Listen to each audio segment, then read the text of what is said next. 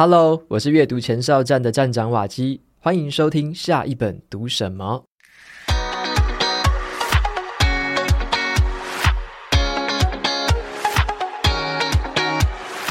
今天呢，我要跟大家分享的这本书叫做《恒久卓越的修炼》。那它的作者呢，是一位很有名的管理思想家，叫做 Jim Collins。他也写过另外一本很经典的商管书，叫做《从 A 到 A 加》。那在今天分享的这本《恒久卓越的修炼》里面呢，他谈的就是说，从用人到领导到愿景，还有策略创新到执行，从这一连串哦，听起来好像有点抽象，可是又很梦幻的这种让企业可以更卓越的方式。他把这些“卓越”两个字呢，拆成可以去设定、可以去执行的元素。我自己是非常喜欢这本书啊。那这一次呢，我就特别邀请到政治大学 EMBA，也就是经营管理硕士学程的执行长来接受我的访谈哦。然后我想要从他的视角里面跟我们分享一下，他是怎么样来解读这本书的。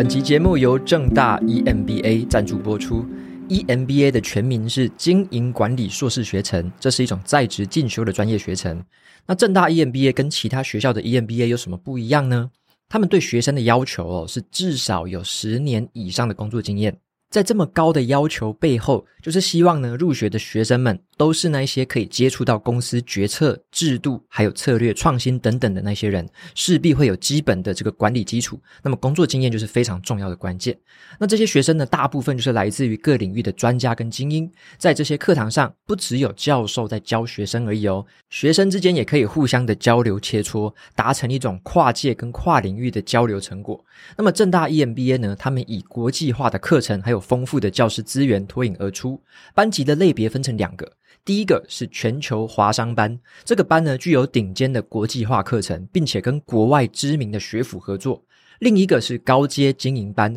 分成四个组别：全球企业家组，还有文化创意、科技与资通创新组，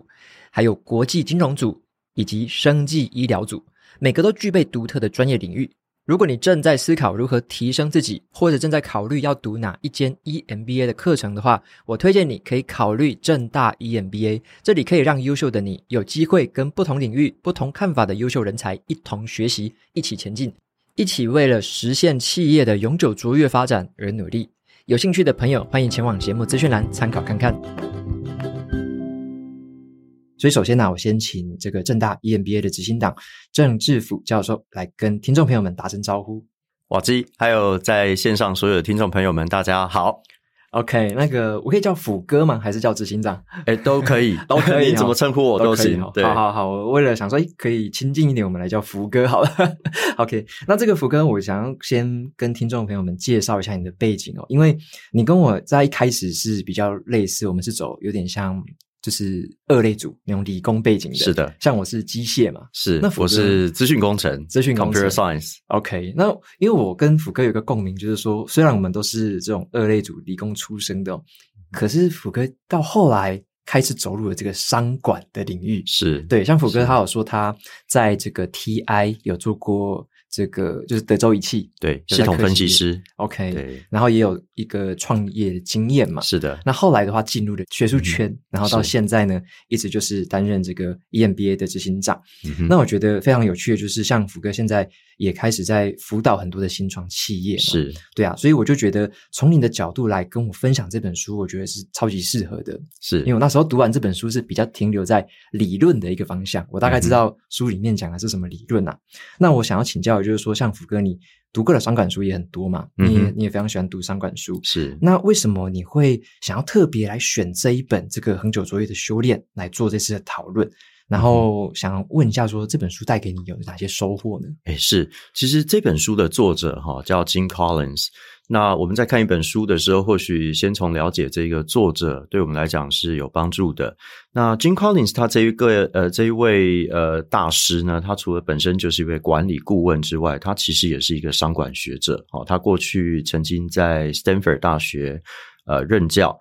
那么呃，在他自己过去的研究和出版，其实都专注在回答一个非常核心的问题。好，一个非常精一的问题，就是企业要怎么样才能够成为一个恒久卓越的组织？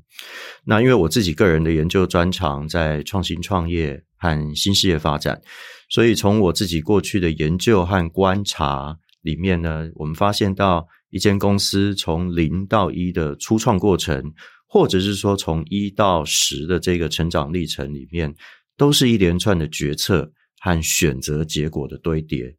所以，一间公司要怎么样能够跨越初创的这个死亡之谷，或者是说到急速成长到成熟之后，再寻找第二成长曲线，最后能够成为一个永续卓越的公司，在 Jim Collins 这本书里面，其实都跟我们分享到这个在企业的每一个关键决策的要点，要怎么样来做一个正确的选择，才能够稳步发展，进而成长。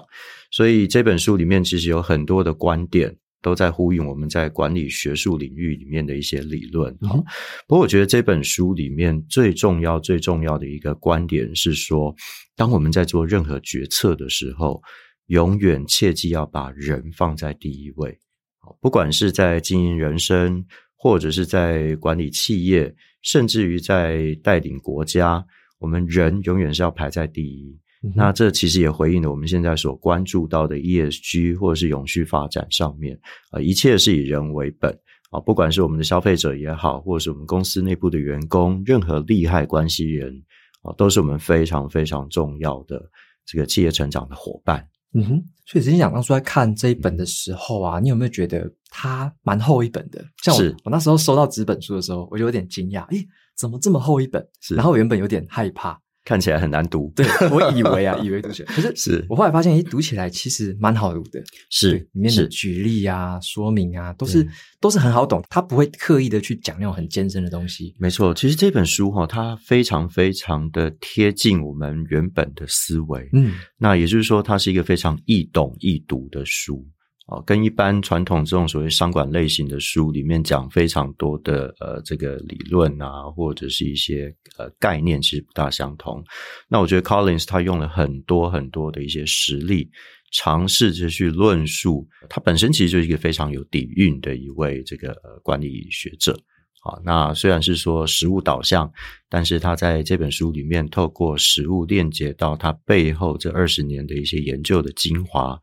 那呈现出这本书，其实我觉得是一个非常值得阅读的一本，嗯、呃，商管思想而且科普的一本书。嗯哼，嗯哼，当时我有听过他本人，就是他有来台湾嘛，然后做了一场演讲。那我在听他演讲，我就觉得印象很深刻，因为他信手拈来就是一个公司的例子，信手拈来就是一个创业的可能成功或失败的案例。我觉得哇，就是非常非常的有料。那我想要请教一下执行长，像。假设我们从企业的一开始来讲好了，因为执行长在这个新创的这个过程非常有经验，我想要请教一下，就是说一家成功的公司，它从它创立的初期，它可能要有一个很关键的，可能某一个习惯或原则，那你觉得会是什么？嗯哼，那这个一开始的这个原则或习惯会不会？影响到未来这个公司的发展，那个最最关键的第一步会是什么？是呃，其实呃，Collins 在这本书里面哈、有提醒到我们第一件事情，就是在公司这个开发之初，或者是在后续的发展里面，一定要吸引到对的人来加入到这个组织啊。那呃，这其实对于每一间企业的任何阶段都是重要的。我举一个例子来说哈，当一间企业在从无到有的初创过程之中，新创团队其实有非常多待磨合之处啊，也就是说，在这个呃价值观跟组织文化建立的时候，要有共识的人才能够一起齐力向前。好，所以在这个呃，我举个例子来说，当创投在评估一间新创团队，决定他们要不要投资的时候，其实最重要的还是看团队。看团队内部的向心力和和谐度，还有对外的这个沟通能力。好，那这个是在初创的阶段。那么接下来在企业成长的阶段，这个过程之中，哈，找到对的人，要能够认同公司文化和价值观，在同样的标准之下，大家都有一个共同行事的准则。好，而且愿意分享，能够当责。我们常讲说，有共识的人才能共事嘛。嗯哼，好，所以在这个阶段里面，其实无论公司在初创或者在成长，或者是未来在整个营运的过程之中，在各个这个阶段里面。找到一个好的人，对于一个组织是非常非常重要的。好，那再来接下来一件事情，呃，其实我觉得是一个领导力了。好，那呃，在 Collins 这本书里面特别也谈到领导力，也就是说，一个领导人他必须要能够以身作则，而且能够设定员工共同追寻的愿景。好，那这个呃，Collins 有特别跟我们分享到，高效能的领导人普遍都有七个领导风格要素。那呃，包含真诚、果决、专注、亲力亲为、软硬兼施、沟通和不断向前。那么，在这些风格要素里面，最根本的还是我刚刚所提到的以人为本，因为员工就是我们公司最重要的一个利害关系人。那我很好奇的是说，有没有那种变成说，他可能一开始如果他没有这么注重人，他只是想说，我要有人手，嗯、我要有人力，可以来帮我度过这一个可能初创的高速成长期。那他可能对人的挑选没有说非常的精挑细选的时候，嗯、那这样子的一个创业过或者是成长过程，它会出现什么样的问题？OK，欸，这是一个非常好的问题哈。如果说我们常讲团队，如果人对了，事情就对。嗯，好，那所以在这个过程里面，如果我们在初创的阶段，姑且不要说人错了，嗯，啊，姑且是说，诶，在大家这个配合的过程之中，可能呃不是有共同的这个共识，嗯，那么可以想象未来会有非常多的冲突。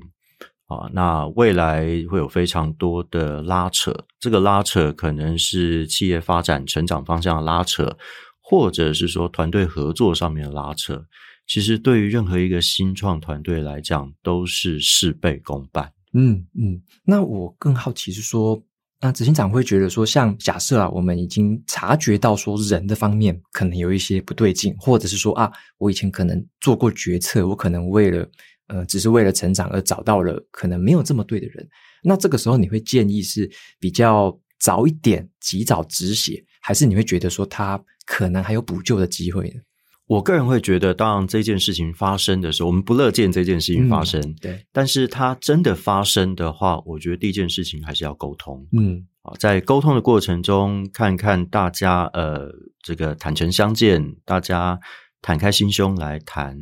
目标是呃，这个希望公司的成长，希望公司的发展，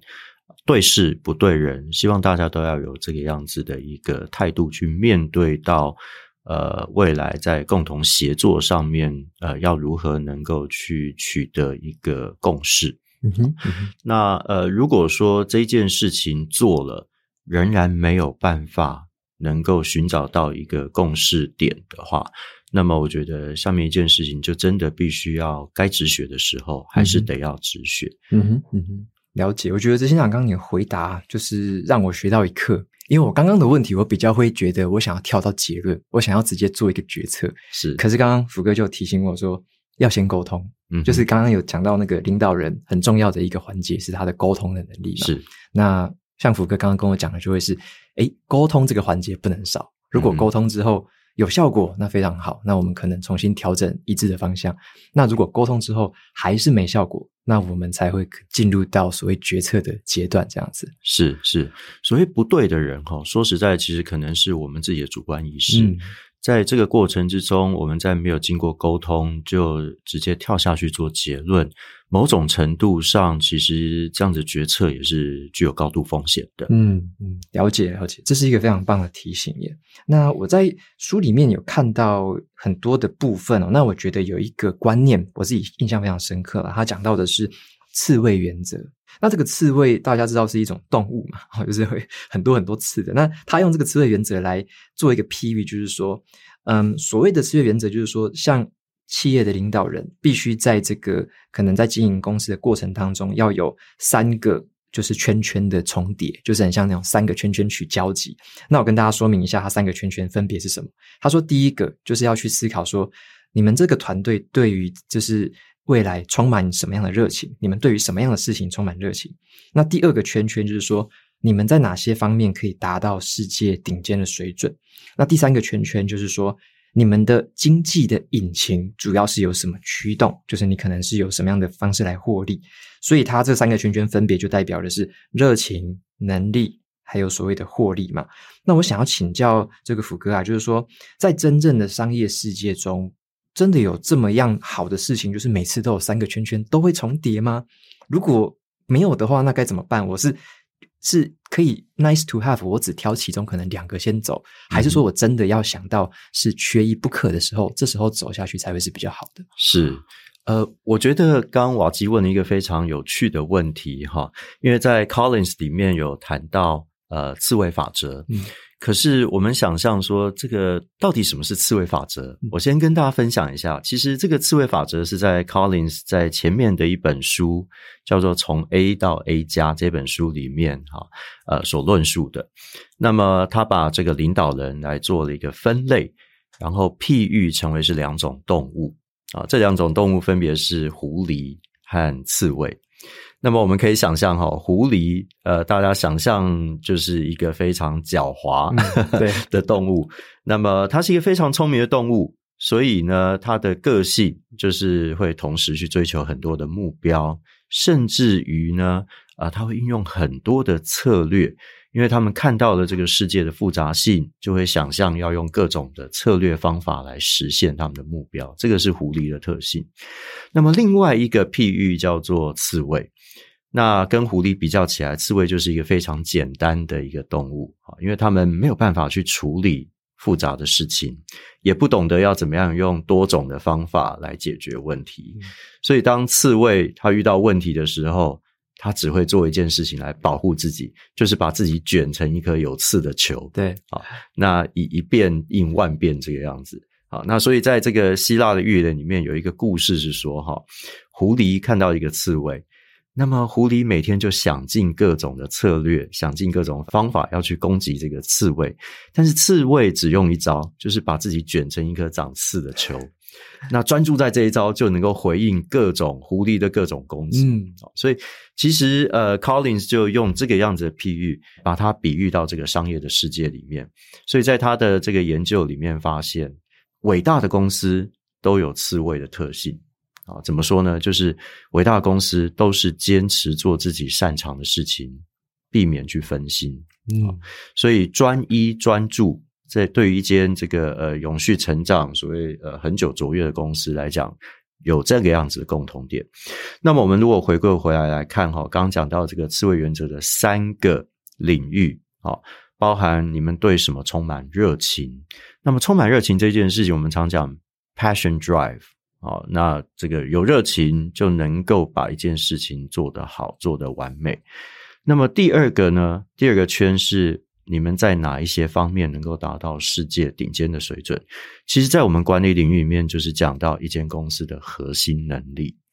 那么第三点呢？你们的经济引擎主要有什么驱动？其实拉回到我们自己的学术领域所论述的，就是我们公司的价值主张和获利模式。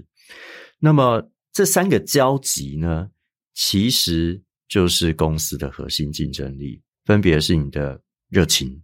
分别是你的核心能力，还有你的价值主张跟获利模式。啊，所以他其实提出这个所谓的刺猬原理，就是让公司或是领导人为自己未来发展的方向跟目标来做一个定锚，这样子。所以，呃，当我们在谈到这个所谓的刺猬原则，它既然是谈到交集，就是希望说如何能够让。呃，公司自己或者是领导人能够回过头来反思，我们到底热情在哪里？我们到底公司的这个核心能力在什么地方？还有我们公司呃想要提供给客户呃什么样子的价值？我们的价值主张以及我们如何透过提供这个价值来获利？那我们是不是可以理解到说，如果一个公司它很明显的它可能缺乏了其中一个元素？嗯哼。它是不是就注定可能会失败，或者是它注定无法成为卓越的企业？嗯，我觉得这个问题哈，我们回归来看这三个、嗯、呃面向。第一个是热情，嗯，如果说这间公司没有热情啊，那我可以想象这间公司大概呃 end of nowhere 啊，嗯、就是没有办法走到任何的地方去。嗯、那第二件事情是说，如果这间公司它没有核心能力，嗯，那么最后会发展出来的是，它就一直在追寻短期的获利或者是短期的机会，嗯，而找不到一个呃发展的方向。那第三件事情，这个价值主张跟获利模式相对的，也就是当我们没有一个非常专注的核心能力，那么我的价值主张也一直不断的在改变。嗯，啊，那么呃，当外部的人，譬如说我的顾客，或者是在这个市场上面对我们公司的认知也就不是很清楚。嗯，所以呃，我们其实发现到哈，有很多的企业其实都在追求定位。嗯。也就是说，呃，我的 identity 是什么？哦，举例来讲，譬如说这个呃，我们著名的企业，譬如说这个 Apple 有非常明确的 identity，嗯，啊，然后这个过去这个呃 Google。从创业之初就非常专注在这个所谓呃数位市场上面的这一个发展。嗯，好，那所以这每一间公司，其实我们讲到公司的名称，就能够清楚的知道这间公司它专注在哪里，定位在哪里。嗯哼，所以从一个企业的经营来说，嗯、其实这个刺猬原则，我我自己感受到的是它缺一不可，就是是，尤其是对一个。执行长也好，创办人也好，这三件事情都要好好的思考它的交集的地方到底在哪里。是的，是的。OK，诶，那我想要跟福哥分享一个，因为我前阵子也在看这个刺猬跟狐狸，是，我就找到一个在耶鲁大学他们的那个毕业演讲里面，他的校长就有在讲这个故事，他一样也是举刚刚那个例子，那他讲着讲着就会说，诶，这个狐狸是这个很灵活啊，很有弹性，然后诶，博学多闻，可能是那种跨领域。很多方面都会涉猎的。那他最后给大学生的一个建议是说：你们进来大学的话，要当狐狸。嗯哼，啊，觉得诶，大学是来教你们怎么当狐狸的，不要把大学当成诶要学怎么当刺猬这样。所以我觉得诶蛮有趣的，就是他给学生的建议是当一只狐狸，但是刚刚跟我们讲的诶不太一样，就是我们刚刚讲的是企业的经营，嗯，反而是要当一只刺猬。嗯哼，这个是不是一个？只是在我们人生不同阶段，或者是在我们我们经营的是个体，或者是我们经营的是一个刚开始学习的人，跟所谓的要获利的这个企业，它是不一样的东西的。嗯哼，是。哎，我觉得这个问题其实非常好哈。如果我把它想象成一间公司的经营的话，嗯、一间公司如果在狐狸的面向上，我觉得公司要灵活。嗯，OK。但是呢，公司在灵活，大家所共同追寻的那个目标是专一的目标，嗯，所以它必须要像一只刺猬一样。嗯嗯、那么，在公司的整个经营发展里面，我们能够非常灵活的去面对到外部的环境变动。嗯，我们现在其实市场上面的变动非常非常大。我们现在讲到这个后疫情时代，哈，其实。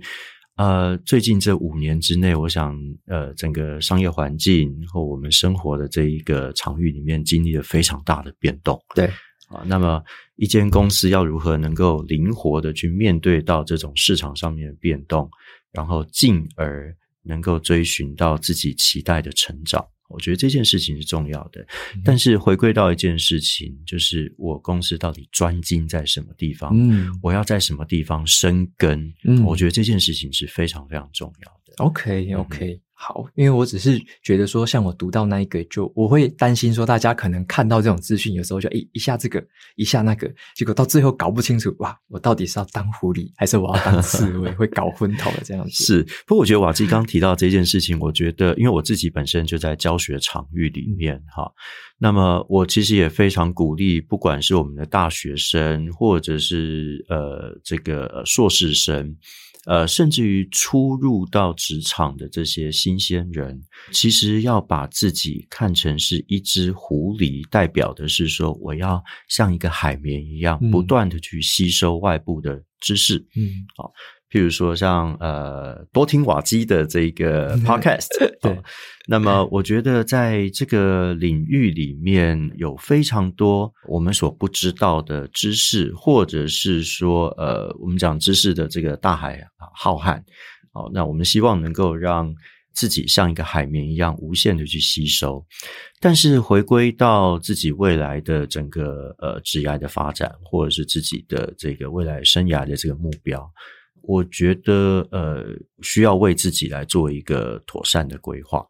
那么，我觉得最好最好的方式就是不断的学习，嗯嗯，不断的学习，透过各种可能的学习方式。啊，因为现在其实学习的管道非常非常多啊，那甚至于呃，像我们在正大 EMBA 里面所专注的，也就是这些高阶经营管理人才的这一个呃再进修教育，嗯哼，那我们希望透过各位再学期去累积自己的能力。嗯哼，进而去实现自己的目标。嗯哼，诶，刚福哥，你刚好就提到了 EMBA，然后我就很很好奇，就是说，像我们一般人啊，假设听到我们刚刚在聊这种企业啊，这种商业模式，这种核心能力，通常都会想说，诶，那我如果要学这个商管的经营啊，该去哪里学？那一般我们可能直觉上都会想到 MBA 这个字，就会觉得它是一个哇。最高权威，然后有一个这样的机构可以来教我们。那我想要请教你，就是说，像正大的这个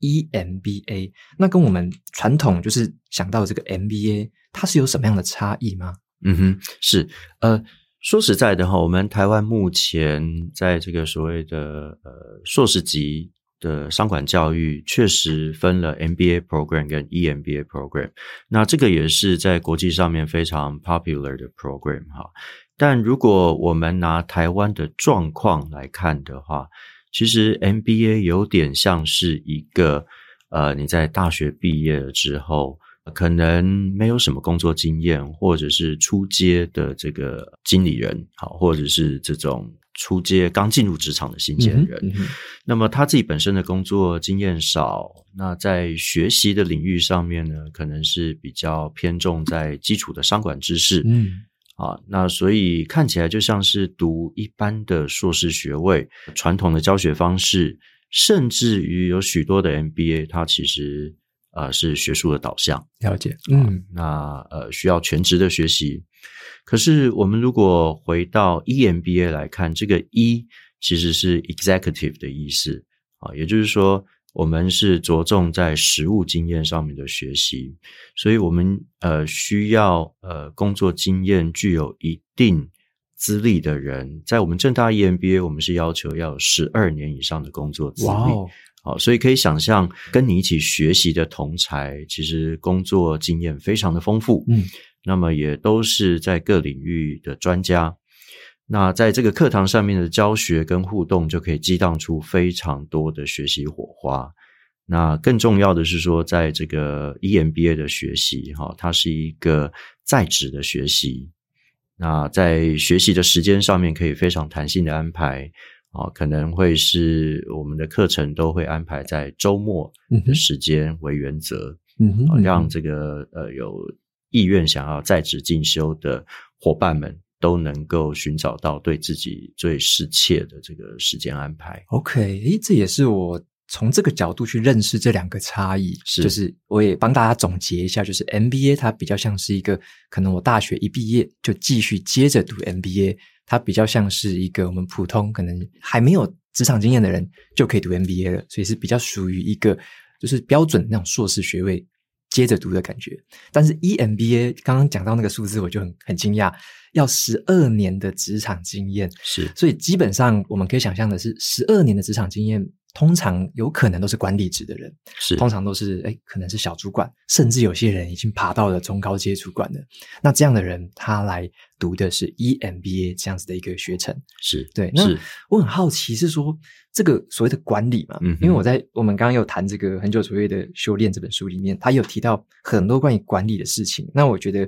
我自己印象深刻的是一个有一个六个字的箴言，他说：“我们要多造钟，然后少报时，就是要多去造时钟，然后少去那边报时间呐。”那我觉得这一句话蛮有意思的，就是要去制造那一些比较可以重复进行、重复去执行的一些配方啊，可能是一些教育训练，让这个事情可以重复的像时钟一样自己走下去。然后比较少去做那一种微观的管理，就是报时，就是说，哎，今天跟我报告，明天跟我报告，下午跟我报告，就是一直报告，一直报告，那我们就是在报时嘛。那我想要请教这个福哥，就是说，这个观念跟这个 EMBA 里面是不是也有谈到类似关于怎么样让这个中高阶经理人可以在管理上面怎么样的一些做法？他的书里面是不是有些相关？是的，其实我们想象哈，在 Collins 里面这本书谈到的多造中这件事情，其实就是。设计一套能够一再重复的配方，那么我们拉回来，其实就是我们所谈到的组织内部制度。嗯，好，那呃，在谈到多兆中的其中第二个广泛的训练计划，其实就是我们在管理里面所讲到的人员训练。嗯，那强化核心价值的运作机制，就是我们在管理里面所讲到的营运作业。所以我们可以想象，在这三个。领域上面其实不外乎就是透过制度去管理公司。那么 Collins 在谈到的少报时这件事情所提到的这个微观管理，哈，那我们从过去的不管是研究或者实务的观察里面都发现到，当一间公司或者是一个领导人过度的微观管理，可能会拖累到团队的。这个进度，嗯，甚至于可能会让员工没有办法从自身的判断里面去累积他们的经验，哦，甚至于会阻碍员工的这个成长。嗯哼，那么，呃，因为太多的微观管理，也会降低员工的积极度，甚至于会打击团队的士气。嗯，所以，呃，我们如果回归到刚刚 Collins 所告诉我们的多造中跟少报时这个。企业营运的呃管理的这个关键点哈，那么在我们举例来讲，在正大 EMBA 的教学规划，其实我们所强调的就是学习管理的制度、工具、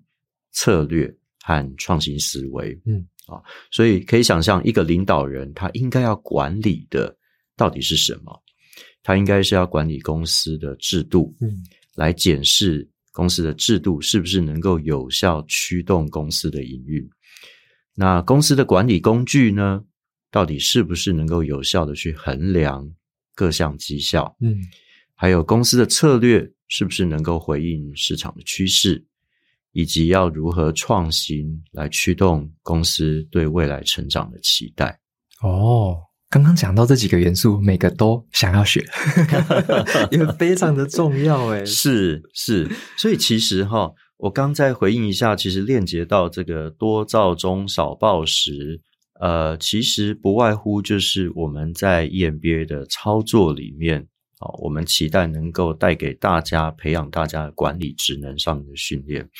那么，刚我们谈到这个，呃呃，瓦基在前面一个。这个讨论的时候，我们其实也特别谈到，哎，在这个正大 EMBA，因为我们对于工作资历上面的要求，对，对，那么我们可以想象说，你所面对到的同才都是非常具有高度经验的这些同才，那么在这个讨论的过程里面呢，其实有非常多非常棒的一些相互刺激。我们可以想象，如果说以其他的这个呃学校来比较的话，哈、嗯，政大 EMBA 对于工作资历的要求是高的。嗯，为什么会特别要求必须要有十二年的经验？比较跟其他呃学校的 EMBA program，可能有些可能六年，嗯，哦。那甚至于这个更低，我们可以想象，当在学习的过程之中，要真的能够触碰到公司决策跟制度，跟呃这个策略和创新的这个面向，你必须具备要有一定的这个管理的基础。OK，所以在这个过程之中，其实我们的整个学程的规划，或者是对于学习者所要求的基础资历，都是有相对的配套。嗯哼，诶，那我想请教福哥，这个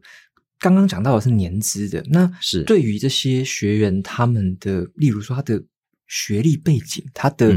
本职学能，例如说他是可能是文组商管的，还是他是理工的，对他们的背景会有什么样要求吗？或者是说什么样类型的人他特别适合 EMBA？是，哎，其实我觉得哈，刚提到的这工作经验是 EMBA 的必要条件。嗯，当然各校对于这个工作经验的必要条件规定不一。嗯，啊，但是呃，您刚刚特别谈到职业背景，好，那我觉得职业背景就是你选择 EMBA 一个非常重要的关键。好，我举例来讲，譬如说，呃，我们在正大 EMBA 哈有两个大的班组，啊，分别是旗舰的全球华商班。还有高阶经营班这两个班组，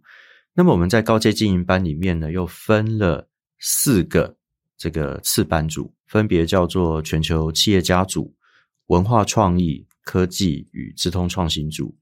国际金融组和升级医疗组。其实这每一个班组都有非常清楚的定位，嗯，而且在学的学生也能够透过互选。跨组的课程来达到学习的互补性，哦、所以我们可以说，正大 EMBA 应该是台湾最完整的全方位 EMBA 学程。而比较起来，其实呃，这个我们能够服务或者是提供的课程，能够跨域。呃，让所有在专业领域上面追求发展、追求成长的伙伴们，大家都能够在我们正大这边寻找到他们想要发展的学习的课程。嗯哼，而且听起来是无论在哪一个产业或出身于什么样背景的学员，他其实都有可能在这个里面找到他适合他的分组。是的，而且你还说可以跨组去。是这样，而且重点是你所接触到的同才，对，都是在各个领域上面的专家哦。而且对，也是很有点像是也很聚焦在，又是有经验的，又有年资的，是，然后又有这个跨产业、跨领域的同学，可以在同样这个学生里面可以交流。是是，所以我们追求的其实是一个全方位的学习，不单纯是。正大 EMBA 老师所提供给学生学习，其实我们也非常着重在同才之间的学习，甚至于跨界同才之间的学习。当我讲到这个跨界，一个是跨上下界不同年班，那么另外一个跨界是跨领域的跨界。嗯哼嗯哼，OK，那这样子感觉就是横向跟水平都有这样子提供这样子的好处。是的，那我很好奇，就是说，像假设我们普通人可能，我真的有这场经验，我可能也真的在担任主管了。那我在看这样子的 EMBA 学程，可能我看到好几种选择，那该怎么样选呢？因为可能不同的学程它会有不同的价格啊，不同的时间啊，不同的学程内容。那他在看就市面上这样子，他该怎么样去挑选？有没有一个建议我们去思考的一个选择的一个方针？是，呃，我觉得现在学习管道非常非常多了。好，那么呃，我们可以想象哈，不管是外面坊间的一些课程，或者是一些这个呃网络上面的一些学习的机会，其实都非常非常丰富。但是我们可以想象，一个企业主他需要的到底是什么？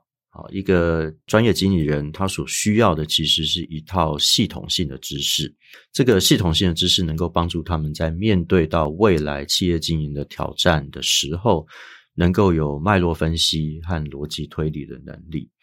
所以在我们正大 EMBA，除了培养学生要有宏观的视野之外，我们也训练我们的学生需要有具备实践执行的能力。所以，当各位在选择一个 EMBA program，如果有心想要再进修的话，我觉得最好的方式就是把课程摊开来看。呃，每一家不同的 EMBA program 到底他们 offer 了什么样子的课程，提供什么样子的学习机会。啊，那我们可以看到，其实，在正大 EMBA 的课程应该算是非常非常全方位的。我们有在管理上面的基础的课程，啊，但是呢，我们也有在应用上面符合现在趋势发展上面的这些课程。所以，呃，在正大 EMBA 的课程安排里面，其实是非常接地气的。但你最，就是可能他。就是可能听众听完之后，如果有兴趣，可是又有点犹豫，就是诶，到底该不该踏出这一步？因为有些人我觉得，就是第一步都有点犹豫，然后真的都跨不出去。是，对于这样还没有办法下定决心的朋友们，你有什么样的建议或提醒吗？啊、呃，其实我觉得，呃，我们可以回过头来思考一下哈，为什么没有办法下决心？好，第一件事情是，可能很多人会说，哎，我工作太忙了，对，没有时间。对对对。但我会提供给我们的听众思考。为什么我们会忙？嗯，会不会是因为我们在工作上面没有效率，或者是说因为能力的不足，而造成我们在工作上面啊、呃、花费了无谓的时间，造成我们的忙碌？那如果是这个样子的话，我们就更需要透过学习去改善现在做事的方式，或者是去补足现在我们在能力上面的缺口。所以，忙这件事情不应该是一个停止学习的借口，它反而是一个再学习的一个驱动力。那么，呃，我们其实来思考一下哈，刚提到我们在最近这五年里面，企业面对到的这些议题，其实有非常大的转变啊。我们从之前提到的数位转型，到智慧制造，到工业四点零，嗯，人工智慧、云端服务，甚至于到最近的 ESG 啊，绿能、永续、近零减碳、公司治理，这些其实都为我们台湾的企业带来了前所未有的挑战，以及企业转型的课题。嗯、所以，我们来如果来思考一下，一个经理人、一个领导者要带领企业转型。最重要的事就是要先改变自己，嗯，嗯，跳脱过去的传统思维。所以我们在正大 EMBA 里面有非常丰富的学习资源，有非常好的社会人脉，而且课程的内容丰富多元，贴近到实务。更重要的是，其实我们正大商学院非常重视个案教学，因为我们相信从个案的讨论，我们能够培养学生问题解决能力，还有商业逻辑的推理能力，以及面对到未来风险的决策分析能力。好，这些都是一位领导人带领企业转型非常非常重要的一些根本的核心能力。好。所以，呃，我们非常欢迎，也邀请大家能够考虑正大 EMBA，试试看，挑战自己，突破自己，也创造自己。OK，谢谢福哥帮我们这样的一个讲解哈。然后，我会觉得说，这个有点像我们在正职工作之外还能做的一份选择，因为它并不会去特别去占用我们平日工作的时间，对不对？是，我们想想哈，当你今天有心想要去改变。那不是现在，要等到什么时候？嗯，OK，谢谢福哥跟我们分享这个资讯。那我连这个资讯跟书本资讯，我都把它一并放在节目资讯栏。那有兴趣的朋友就欢迎到节目资讯栏详细的来参考看看。那今天的节目就进到了尾声。那如果大家喜欢今天的内容，欢迎订阅下一本读什么，也可以订阅我的免费电子报，每周都可以收到最新的读书心得，还有好书金句。那我跟福哥就跟大家说声拜拜喽。好，谢谢瓦基，各位再见，再见。